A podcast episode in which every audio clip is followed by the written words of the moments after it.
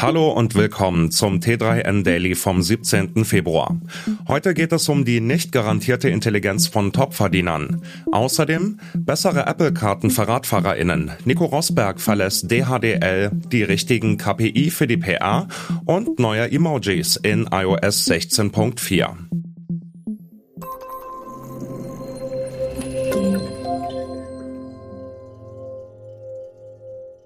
Wer viel Geld verdient, muss nicht der Klügste sein. Das wussten unterbezahlte Praktikantinnen schon länger.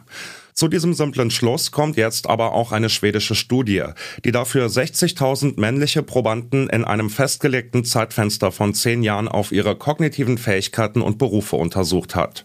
Die ForscherInnen fanden stattdessen andere Faktoren, die sich auf den Lohn auswirkten. Dazu zählen etwa familiäre Ressourcen oder Glück, wie sie zu ihrer Studie im Fachmagazin European Sociological Review schreiben. Die Studie ist allerdings mit Vorsicht zu betrachten. So lässt sie zum Beispiel nicht kognitive Fähigkeiten wie Motivation, Kreativität oder soziale Kompetenzen außer Acht, die ein gutes Gehalt ebenfalls beeinflussen können. Auch steht die Frage im Raum, ob sich die klügsten Menschen wirklich für die bestbezahlten Jobs entscheiden. Zumindest im Bereich der Wissenschaft trifft das absolut nicht zu.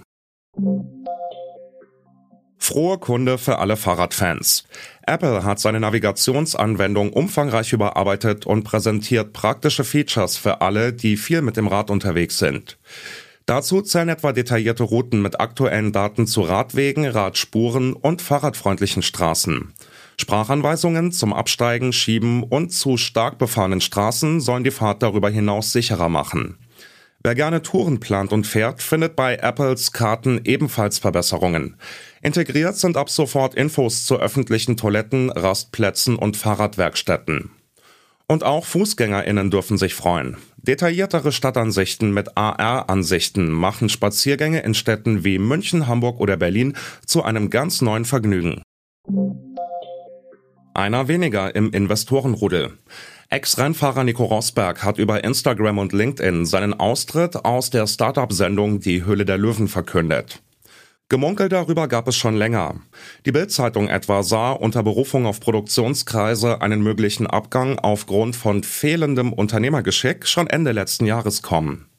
Tatsächlich war Rosberg ein sehr zögerlicher Investor, der feste Deals vor der Kamera im Nachhinein auch öfter mal platzen ließ.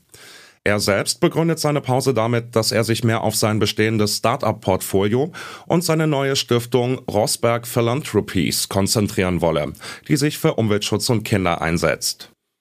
An potenziellen neuen LöwInnen mangelt es jedenfalls nicht. Auf der möglichen Pole Position für die Rosberg-Nachfolge liegt etwa die Unternehmerin Tijen Onaran, die vor allem frauengeführte Startups unterstützt. Weitere KandidatInnen sind laut Bild Glossybox-Gründerin Jana Ernsthaler und Familienunternehmer Tillmann Schulz. Bestätigt ist vom Sender Vox bisher aber noch niemand. Ohne PR keine Marke. Wirksame Öffentlichkeitsarbeit ist essentiell für den Erfolg eines Unternehmens. Doch PR ist für viele noch immer ein Synonym für langweilige Pressemitteilungen und Reportings voller Zahlen über Anzeigeäquivalenzwert, Reichweite oder Unique User ohne wirklichen Mehrwert. In der PR-Agentur GetPress kommt es nicht allein auf diese Zahlen an.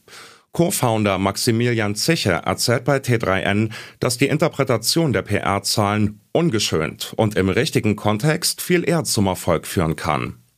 Qualität statt Quantität ist hier das Motto, um mit Individualität statt Masse in den Medien zu punkten.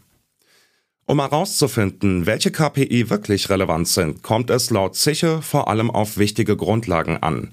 Ziele definieren und eine Strategie für den Erfolg ausarbeiten, gerne auch gemeinsam mit Marketing, Sales und den Verlagen. Ein Chat ohne Emojis, beinahe undenkbar. Doch immer die gleichen Gesichter und Symbole sind ja dann doch irgendwann langweilig. Frisches Emoji-Futter gibt es für iPhone-NutzerInnen jetzt im neuen Beta-Update iOS 16.4.